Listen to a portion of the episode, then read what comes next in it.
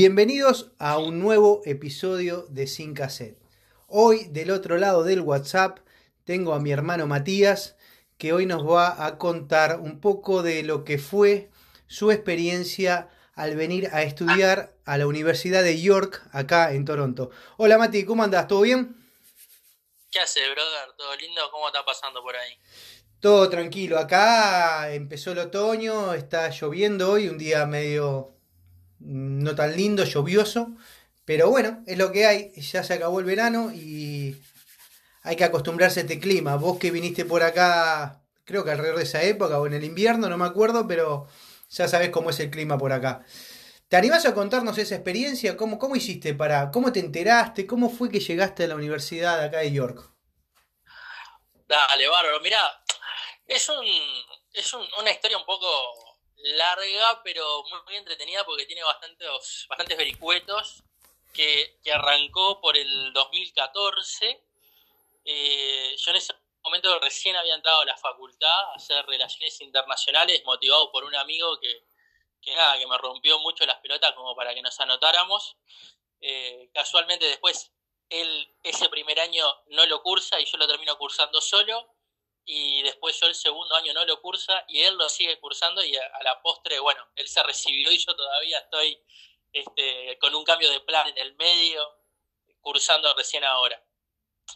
Lo que pasó en ese año fue que, bueno, nada, yo, había arrancado bastante motivado ese, ese primer curso, me ha ido muy bien, había salvado varias materias y, se presentaba la oportunidad de empezar a investigar cómo realizar, eh, mi intención era realizar un curso este, que me permitiera viajar, este, como vos estabas ya instalado en Canadá, Canadá era, el primer destino obvio, pero, pero bueno, también estaba la posibilidad en ese momento de pensar un working holiday, entonces empezamos a averiguar con Australia, con Nueva Zelanda, con Irlanda.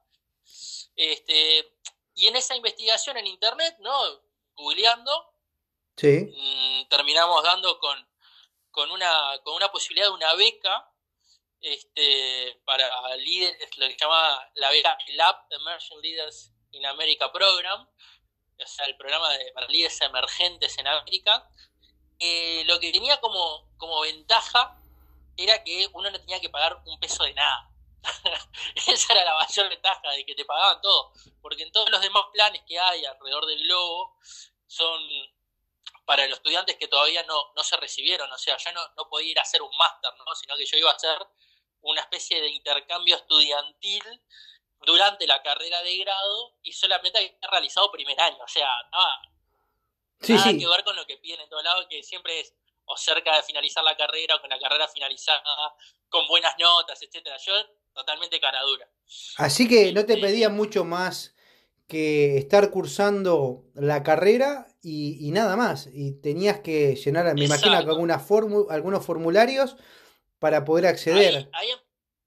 Exacto, ahí empezamos con ese tema que, bueno, en realidad lo que, lo que pedía era tener el primer año completado y acá como las facultades a veces, ¿qué es el primer año completado? Es medio, es medio difícil de determinar porque uno puede ir haciendo materias de primero, de segundo, ir cambiando. Yo tenía varias materias de primero y tenía alguna de segundo ya cursada.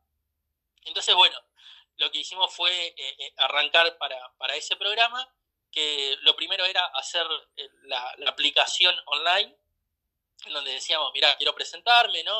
Ponías todos tus datos personales, etcétera.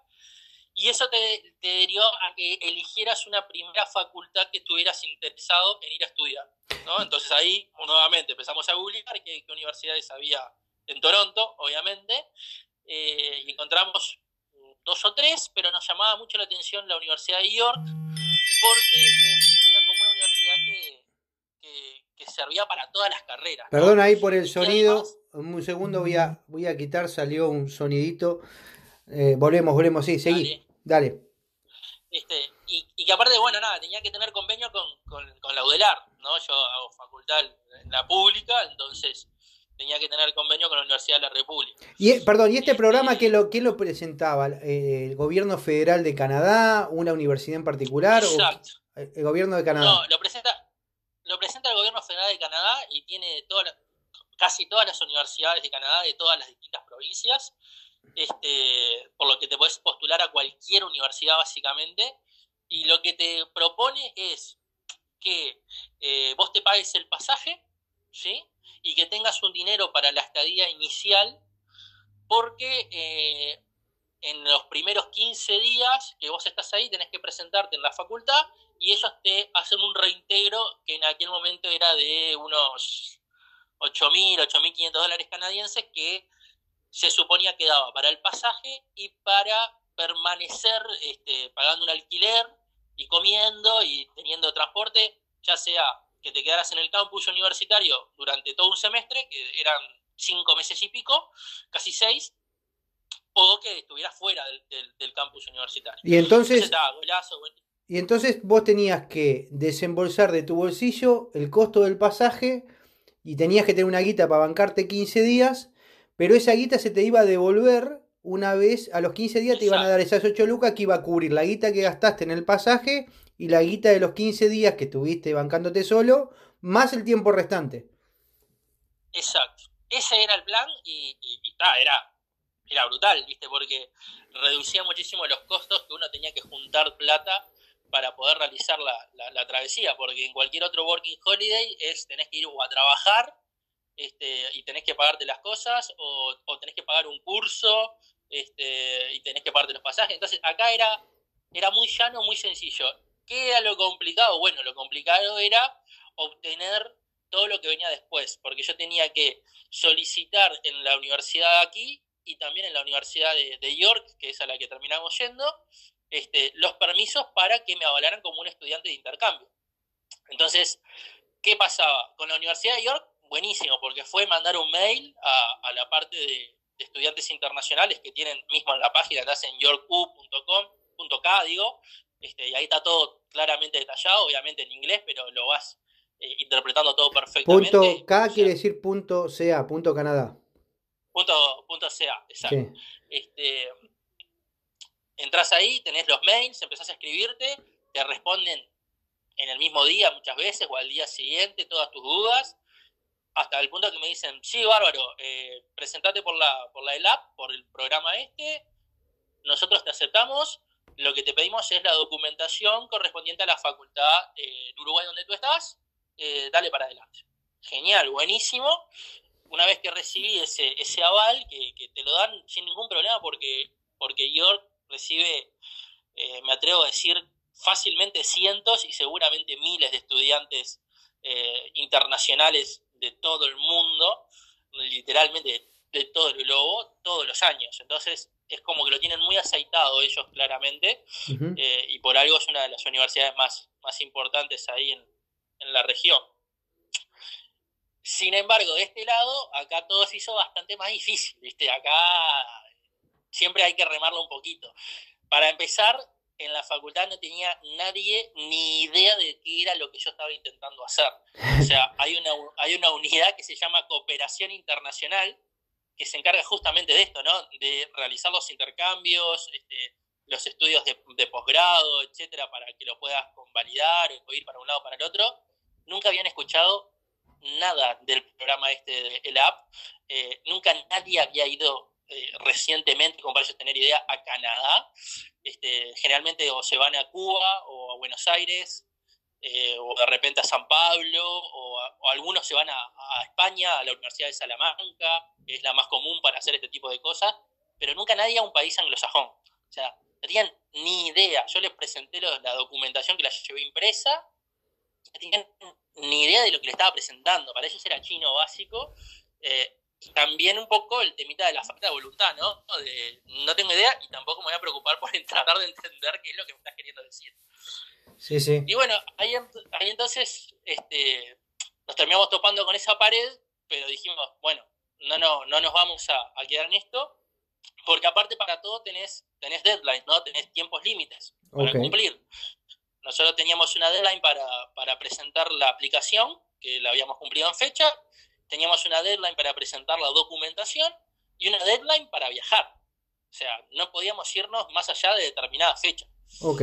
Este, había que hacerlo sí o sí, nos pusimos el, trabajo al hombro y empezamos a, realizar cosas que quizás no sean lo más eh, no quiero decir ilegal o fraudulento, porque no, pero sí facilitarle un poco las tareas a los, a los organismos y a las personas que tenían que hacer el trabajo por nosotros.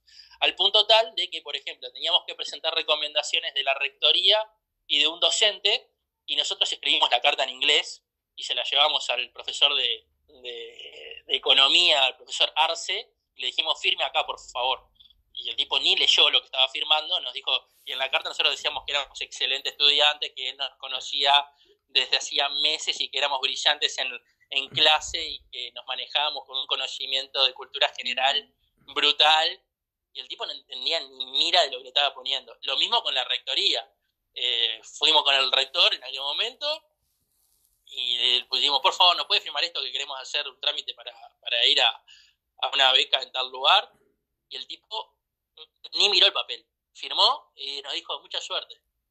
Y, ta, y la carta que él firma como que la escribió él, hacia la Universidad de York la hicimos toda nosotros.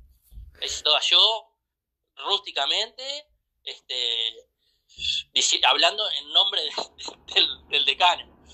Este, bueno, eh, le, voy a, perdón por el corte, pero las avisas si encuentran algún sonido extraño, recuerden que eh, la producción del programa está situada en un baño. O sea que eh, recuerden que este es el programa más casero de la 2.0 y siempre algún sonido se nos va a escapar. O el sonido mismo de... ¿Es el de planta baja o el, ¿es el de planta baja o el de planta No, estamos en la planta alta, en, el baño de sería ah, del master bedroom.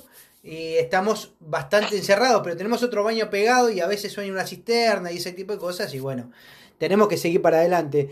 Así que bueno, a pesar de todos esos obstáculos que tuviste, pudiste vencer eso pudiste armar todo. ¿Y qué tiempo estamos hablando? Porque me imagino que contar con la guita un pasaje debe ser unos, por lo menos mil y algo de dólares o mil dólares. Y más 15 días en Canadá. ¿Qué, qué, guita calculaste? Por más que yo estaba acá, me imagino que hiciste algún número y dijiste, bueno, tengo que tener tanta guita y en cuántos meses la juntaste. Bueno, mira, ese fue todo un tema, porque en, en, aquel momento los pasajes eran quizás un poco más caros de lo que son hoy. En la época en la que viajamos, que era verano, era, era una cierta temporada alta para viajar, entonces los pasajes salían 1.500 dólares y sabíamos que precisábamos 100 dólares más por día, canadienses, ¿no? Eran otros 1.500 dólares canadienses. Yo había juntado, porque trabajaba obviamente, plata para el, para el pasaje, eh, había juntado de los cumpleaños, qué sé yo, mamá me dio una cierta plata para que viajara tranquilo también.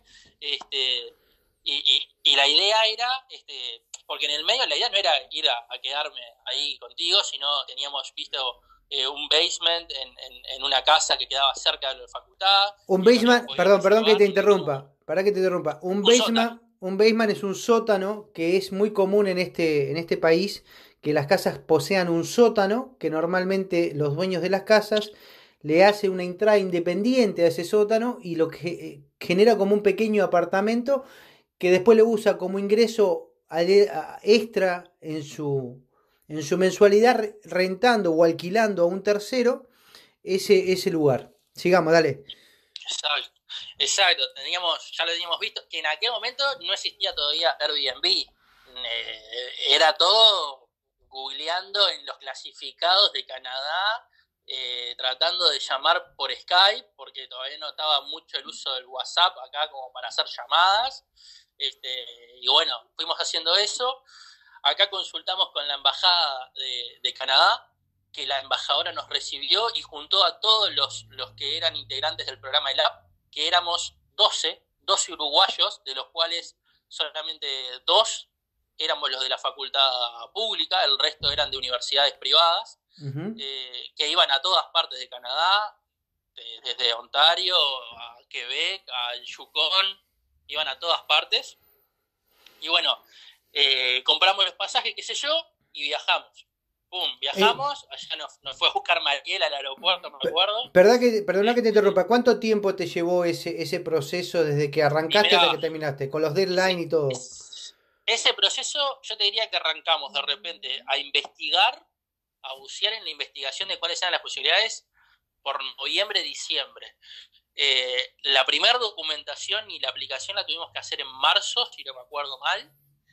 la universidad y la documentación para la Universidad de York la teníamos que presentar sí o sí antes de mayo y teníamos que estar viajando para el, si no me acuerdo mal, el primero de junio, estar en la universidad. Porque había, ese día era el día de, digamos, de, bienvenida, donde se terminaba toda la burocracia, donde te hacían este, ser un estudiante de la universidad. Tenía que ser el primero de junio, no podías llegar a posterior de eso. O sea que ah, ese día teníamos que estar ahí. Así que en cuatro, fue cuatro, así que fueron cuatro meses al palo y, bueno, ir a juntar la guita para el pasaje y sabiendo que esa guita, si te la prestaban igual, vos la ibas a tener eh, una vez te, devolvieran el monto que, te habían asignado acá en la Universidad de York. Buenazo. Exacto. Así que bueno, partiste hasta acá, llegaste, te fue a buscar Mariela y seguí. ¿Qué pasó?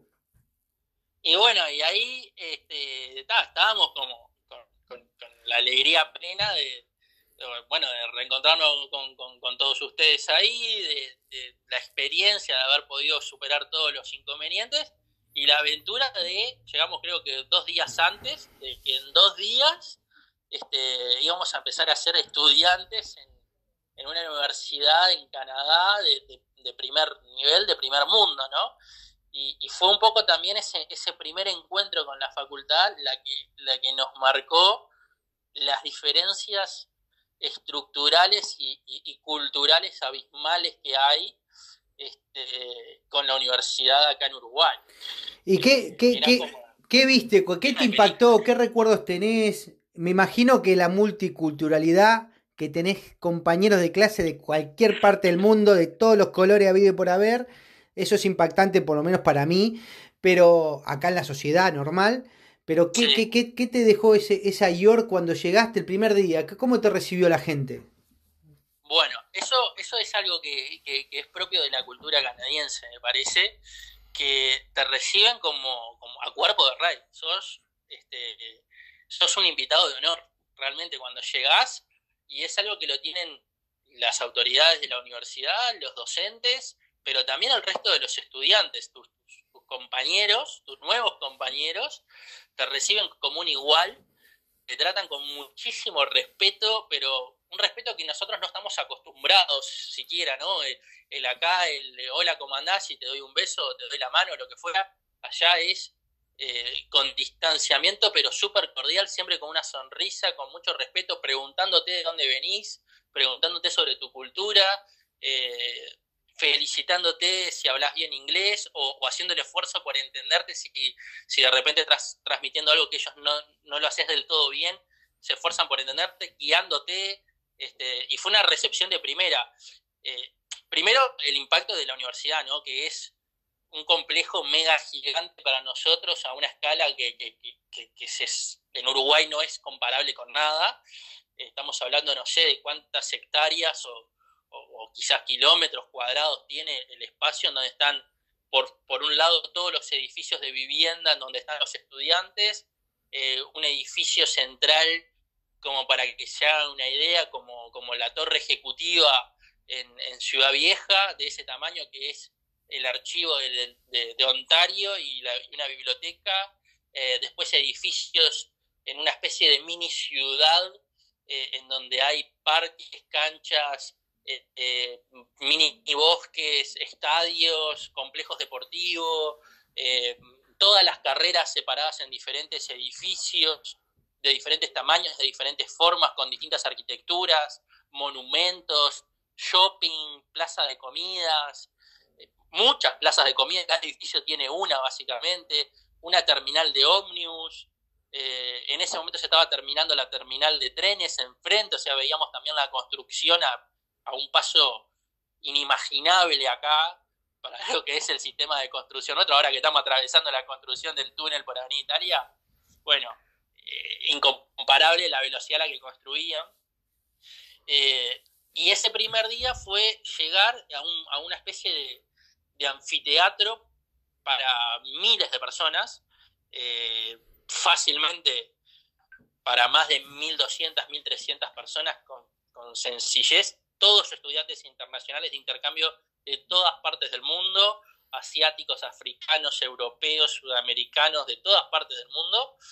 Eh, y ese primer encuentro de cómo lo tenían totalmente aceitado, organizado y preparado al punto tal de que vos llegabas, te daban te, tomaban tu tarjetita, tu carnet de estudiante, te tomaban tus datos, ya sabían de dónde venías, te daban una valijita con, materiales donde tenías los mapas para no perderte en la facultad, los diferentes eh, links para entrar a saber los horarios de clases y tener las aplicaciones que usan en la facultad, eh, una loncherita con comida, con dos latitas, una de coca, una de una botellita de agua, una latita de spray, un sanguchito, una comida vegana eh, y una fruta para tu primer día. Y, empezó la charla de, explicar cómo era la vida dentro de la facultad para los que iban a estar y los que estaban afuera, cómo es la vida en la ciudad. Eh, y darte la bienvenida y decirte gracias por elegirnos, gracias por estar acá por haber hecho el esfuerzo. Vamos a hacer el esfuerzo para que lo pasen bien, para que aprendan lo más posible. Nos vemos mañana, arrancamos a estudiar. Eh, y, ese día es un día de fiesta, es un día que caminado, terminó la charla esa y empezamos a caminar por el campus, empezando a conocer el campus que, es, gigante. Eh, yo acá no, es como un barrio, es como caminar por, por adentro de Positos eh, o, cerca de donde está el World Trade Center, para que tengan una idea de, las dimensiones que estoy hablando y te encontrabas con fiestas, fiestas de electrónica, eh, fiestas de Harry Potter, fiestas de, rock and roll, este, fiestas de agua, qué sé yo, porque al otro día se arrancaba a estudiar y entonces ese día era de festejo y al otro día se comenzaba. Mirá qué loco. Me acuerdo de una anécdota que te la voy a tirar. Contame una anécdota que te pasó que eh, vamos a poner que saliste tarde con una compañera ¿Y, qué pasó? ¿Qué te ofrecieron? Eh, eh, ¿Que te llevaban a dónde? ah, me mataste, ¿eh? Que me ofrecieron. Bueno, ah. un carrito, un carrito te vino a buscar. Un carrito, sí, sí, no. Un carrito tipo de golf. ¿Qué pasó? ¿Qué, hay? ¿Qué, hay ahí? llegamos a la facultad y claro, las distancias dentro de la facultad para caminar son grandes y la estación de ómnibus termina frente a un estacionamiento, un estacionamiento como de un shopping como para dar esa idea, ¿no? O sea, un estacionamiento grande que uno tiene que caminar y de repente yo tenía que caminar 10 minutos para llegar al punto donde estaba la, mi clase, el edificio donde estaba mi clase, entonces yo no entendía todavía, no me hacía habitual con el mapa, me perdía un poco todavía y le pregunto a una, chica que estaba ahí en Navarra, le digo, eh, che, mirá, necesito llegar acá, ¿me podés guiar? Digo, ¿a qué hora tenés que estar? En cinco minutos. Me dice, no, no vas a llegar. Y me manda el celular y me dice, ¿por qué no te pedís un yo le entendí un go-kart, pensando que iba a venir un, un, ¿viste? Un go-kart, no, dice un golf kart. Y te vas a buscar un carrito de golf este, y te llevas a donde vos quieras ir. Totalmente gratis, ¿no? Es la gente que está ahí por si no llegás o, mucha gente de repente tiene algún problema para andar o lo que fuera. En ese sentido también de la, de la inclusión de, de todas las diversidades que hay te pasa a buscar, o si, o si sentís miedo, muchas clases eran de noche, y de repente te da miedo trasladarte de noche, que para nosotros era un placer, ¿no? Yo ese miedo acá te da andar por algunos barrios, no sé, quedarte perdido en el puerto en la noche, ¿viste? Ahí todo mega iluminado, una tranquilidad de la Gran 7, pero si te da miedo, este, te llamás el, el, el golf car y viene y te llevan en un carrito este, unos, unos seguridad de la universidad hasta donde vos quieras ir, te dicen que pases lindo y te dejan ahí. Maravilloso, increíble. Increíble, ¿no? La verdad que, sí. Y, después, ¿cómo, eh, ¿cómo te manejaste en las clases? ¿Cómo fueron esas clases? ¿Los profesores eran buena onda? ¿Costó? ¿Te pudiste adaptar? bueno, de eso, de eso también tenemos alguna anécdota. ¿Qué pasó? Uno tiene que registrarse previo a ir a la facultad, tenés que registrarte en algunas clases. Y nosotros, yo venía de un plan viejo de la, de la facultad, el plan 86, en donde vos por año de repente tenías eh, entre los dos semestres, capaz que 10, 12 materias, ¿viste? Entonces está, nosotros miramos y como éramos de, de, la carrera que ellos llaman Global Studies, o sea, estudios globales, estudios internacionales, elegíamos más o menos por título, porque no había una descripción muy profunda de la carrera, por título y a veces estaban codificados algunos títulos entonces estaba codificado y teníamos una aclaración al lado. Por ejemplo, Paul 3528 y decía eh, Politics in Europe. ¿ah? Ok, vamos arriba, elegimos eso. Y entre todas esas, entre todas las que nos, que aparte nosotros nos anotamos, dijimos, vamos a aprovechar lo más posible, nos habíamos anotado a nueve materias, ¿viste? Sí, sí. Eh, decíamos, nos dan los horarios para... Pero claro, no te dan nunca los horarios para hacer nueva materia porque te tenés que trasladar de un lado al otro, eh, y salvo que te puedas multiplicar, es imposible. Sí, sí. Este, entonces después reducimos a, de 9, bajamos, las bajé creo que a 5, que fue las que terminé haciendo. Y bueno, una de esas materias en las que me había anotado en la previa, antes de, llegar a la facultad, te tenías que anotar, me anoté una que se llamaba eh, terrorismo, algo como terrorismo de Estado y los miedos en la población. Y dijimos, ah, wow, qué bueno, tema súper actual en ese momento, ¿no? Este, a ver cómo lo manejan, el tema del terrorismo, el tema de, las políticas antiterroristas, me parece súper interesante, más en un país este, que es objetivo de los terroristas muchas veces por su cercanía con Estados Unidos. Dijimos, pa, esto debe estar súper interesante.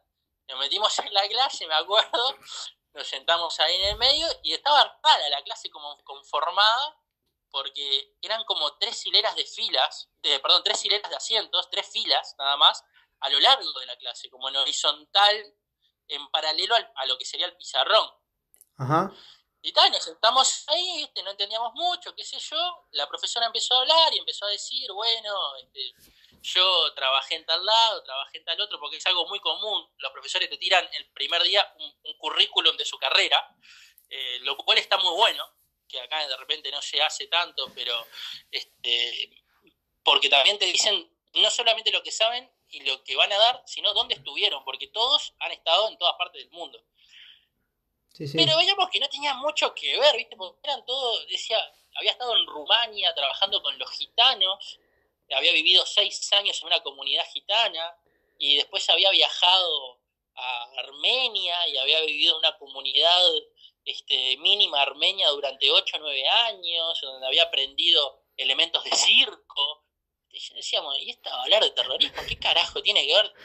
No teníamos un solete, ¿viste? Y mira, empezamos a mirar a los compañeros y había que presentarse uno a uno. Y nosotros estábamos como por la mitad, ¿no? Y arrancaron a presentarse y decía, bueno, yo soy Pepito y bueno, estoy en mi cuarto año de, artes dramáticas, eh, me gusta mucho todo lo que tiene que ver el teatro isabelino y por eso quiero formalizar, formarme un poco más en, en esto de, la muestra del terror y del miedo porque es propio del teatro shakespeariano. Y pasaba el otro y no, y yo, bueno, soy estudiante de danza, eh, y así con todos, ¿viste? Y eran todos de arte. El que no hacía teatro hacía danza o danza contemporánea o ballet o era mimo o músico y decíamos, ¿qué mierda nos anotamos acá? ¿Viste? Llegó a nosotros, hola, ¿qué tal? Soy Matías Martínez, estudiante de intercambio, estudio Relaciones Internacionales. no sé qué tengo que ver acá, pero bueno, me llamó el título de, la presentación y, está, estoy acá. Y se presenta, la, persona que estaba conmigo también, este, Florencia, se presentó, qué sé yo, y dice, bueno, bienvenido, está, se presentaron todos. En eso había uno que, bueno, no, era increíble. Estaba de musculosa, short y chancletas. Un, canadiense, ¿no? Sí, sí. Típico canadiense rubio, alto, joya azul, medía 1,95, pesaba 100 kilos, toda fibra. Y el loco dice, hola, me llamo Joe eh, y estoy acá porque me gusta la violencia y me gusta ver violencia y, me entretiene todo lo que tenga que ver con, la parte física de la violencia y el impresionismo de la sangre. Ah, bueno. Ah, yo, quiero que ese sea mi amigo, ¿no? problema con ese no quiero tener. Y estamos así, y la, y el primer la profe se da vuelta, empieza a escribir y dice, bueno, vamos a hacer un primer ejercicio que va a ser de expresión corporal, les voy a pedir que se saquen la ropa que queden lo más cómodos posibles, saquen los abrigos, lo que tengan, nos vamos a parar, vamos a empezar a estirar el cuello y ella se pone de espalda a nosotros, ¿no? Y empieza a hacer unos ejercicios. Y dijimos, esto es una clase de teatro, estamos errados mal. Y en eso, en eso Florencia dice, le digo, ¿vos qué hacemos? ¿Qué hacemos? Y Florencia mira a la profesora cuando se da vuelta y sale corriendo, pero literalmente corriendo, abre la puerta y tira un golpazo. Y yo quedé parado así mirando, porque claro, era el, otro que estaba con la mina esta, ¿no? Yo hago así y me quedan todos mirando. Digo, sorry, y sorry, eh, this is not for me, esto no es para mí, muchas gracias. Y todos me quedaron mirando y yo agarro mi mochila, agarro la mochila de Floresa que no se la había llevado, qué sé yo, y empiezo a caminar hacia la puerta, abro la puerta, cierro, y ella estaba afuera cagándose de risa, me dice, boludo, es una clase de teatro. Entonces ahí, bueno, terminamos yendo a, a, la parte de estudiantes internacionales, vos explíquenos un poco qué carajo estamos anotados. Y nos dijeron, no, primero, se anotaron a 25 materias, bórrense. Este, y nos dijeron, estas sí son como para ustedes, para papá, y, empezamos a cursar materias que hicieran para nosotros. Porque estábamos anotados a una de química, que nada que ver, este, cualquiera, cualquiera. Así que bueno, fue también un aprendizaje y, el equivocarse y aprender sobre la marcha eh, de lo, cómo, cómo hacer las cosas en la Universidad de York. ¿Te, eh, ¿Te, quedó algún recuerdo de esa gente de otros países con la cual interactuaste? Compañeros, no sé. Sí, sí, muchos, muchos. Este, incluso también ante las adversidades, porque algo que pasó, por ejemplo, fue que no nos pagaron ese dinero que se nos había prometido en el programa enseguida, porque la persona que lo tramitaba justamente cuando nosotros llegamos estaba de licencia y había quedado traspapelado eso. Y bueno, eso terminó derivando en que, que nos quedáramos en tu casa porque no teníamos dónde parar, porque no teníamos con qué pagarle a la gente, ¿no? Este, y, de repente eso demoró casi un mes en lugar de los 15 días. Pero en ese tramo se apiadaron de nosotros en el punto de decir, esto es un error de la facultad, les pedimos mil disculpas porque ya no teníamos, no teníamos con qué pagar los materiales, ¿viste? Nos empezaban a apurar con eso y nos adelantaron plata, nos dieron plata de más para poder eh, vestirnos con la ropa de York, para poder comprar los materiales, este, nos pidieron disculpas en todos colores, este, súper amables. Y lo mismo los compañeros. Eh, tengo recuerdos de, haber tenido que realizar trabajos este, con, compañeros canadienses y de, y de, otras nacionalidades, o a veces no de otras nacionalidades, de repente de otras religiones, que es muy común, el, muchos musulmanes, muchos hinduistas, ¿no? El, típico con el turbante en la cabeza, que para nosotros es algo totalmente extraño, ahí es súper común. Y, tener que empezar a dialogar y empezar a ver y aprender también qué cosas para ellos son diferentes de para nosotros, este, qué les parece extraño de nosotros y qué nosotros encontramos extraño en ellos. Eh, y se dan relaciones muy lindas. Si bien es un poco más difícil entrar en confianza, porque cuando arranca el año ellos están bien como para el estudio eh, y tienen sus pequeños grupos, obviamente, y es un poco más difícil de repente entrar en confianza, pero a medida que van pasando el tiempo y que te conocen y que ven cómo actúas y cómo interactúas y cómo te presentás y demás, eh, se te empiezan a acercar naturalmente y empiezan a ser cada vez más cordiales, más amables. Este, te proponen a veces actividades para que vos vayas, este, para que puedas estar, hacer amigos, etcétera. Y, nada, eso es una, experiencia que es, inigualable, que no me lo olvido más este, y que espero algún día poder repetir desde otro, desde otro punto de, mi carrera, pero que es impresionante. Es, son, es, una gente súper cordial, súper amable, súper preocupada, atenta eh, y muy educada, muy educada por sobre todo. La verdad que en eso es incomparable. Bueno, Mati, te agradezco el contacto. Ya acaban 33 minutos de podcast, que más o menos es el promedio que, de, tiempo que usamos para los podcasts que realizamos por acá. Y bueno, me quedo con esta historia que creo que a alguno le podrá servir. Eh, si quieren saber algo, simplemente cuando hagamos el posteo en nuestra historia de Instagram de este podcast pueden hacer la pregunta, se la puedo transmitir a Matías. Y, nada, muchas gracias Mati por este contacto y espero hablar nuevamente contigo en el futuro sobre algún otro tema. ¿Qué te parece? Sí, más vale, contar conmigo. Este, tenemos muchas más anécdotas todavía para contar de, lo que es un, uruguayo que va a conocer Canadá.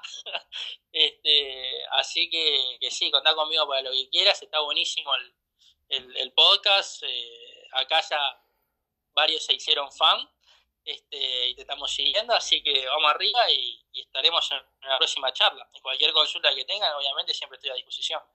Bueno, buenazo, Mati. Eh, bueno, gente, nos despedimos. Eh, Mati, despedite de la audiencia y nos despedimos los dos.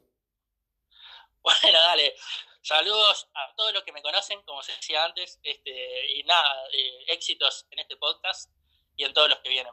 Así que abrazo para todos. Bueno, gracias. Muchas gracias, Mati. Eh, muchas gracias, gente. Nos vemos en el próximo episodio de Sin Cassette. Bye bye.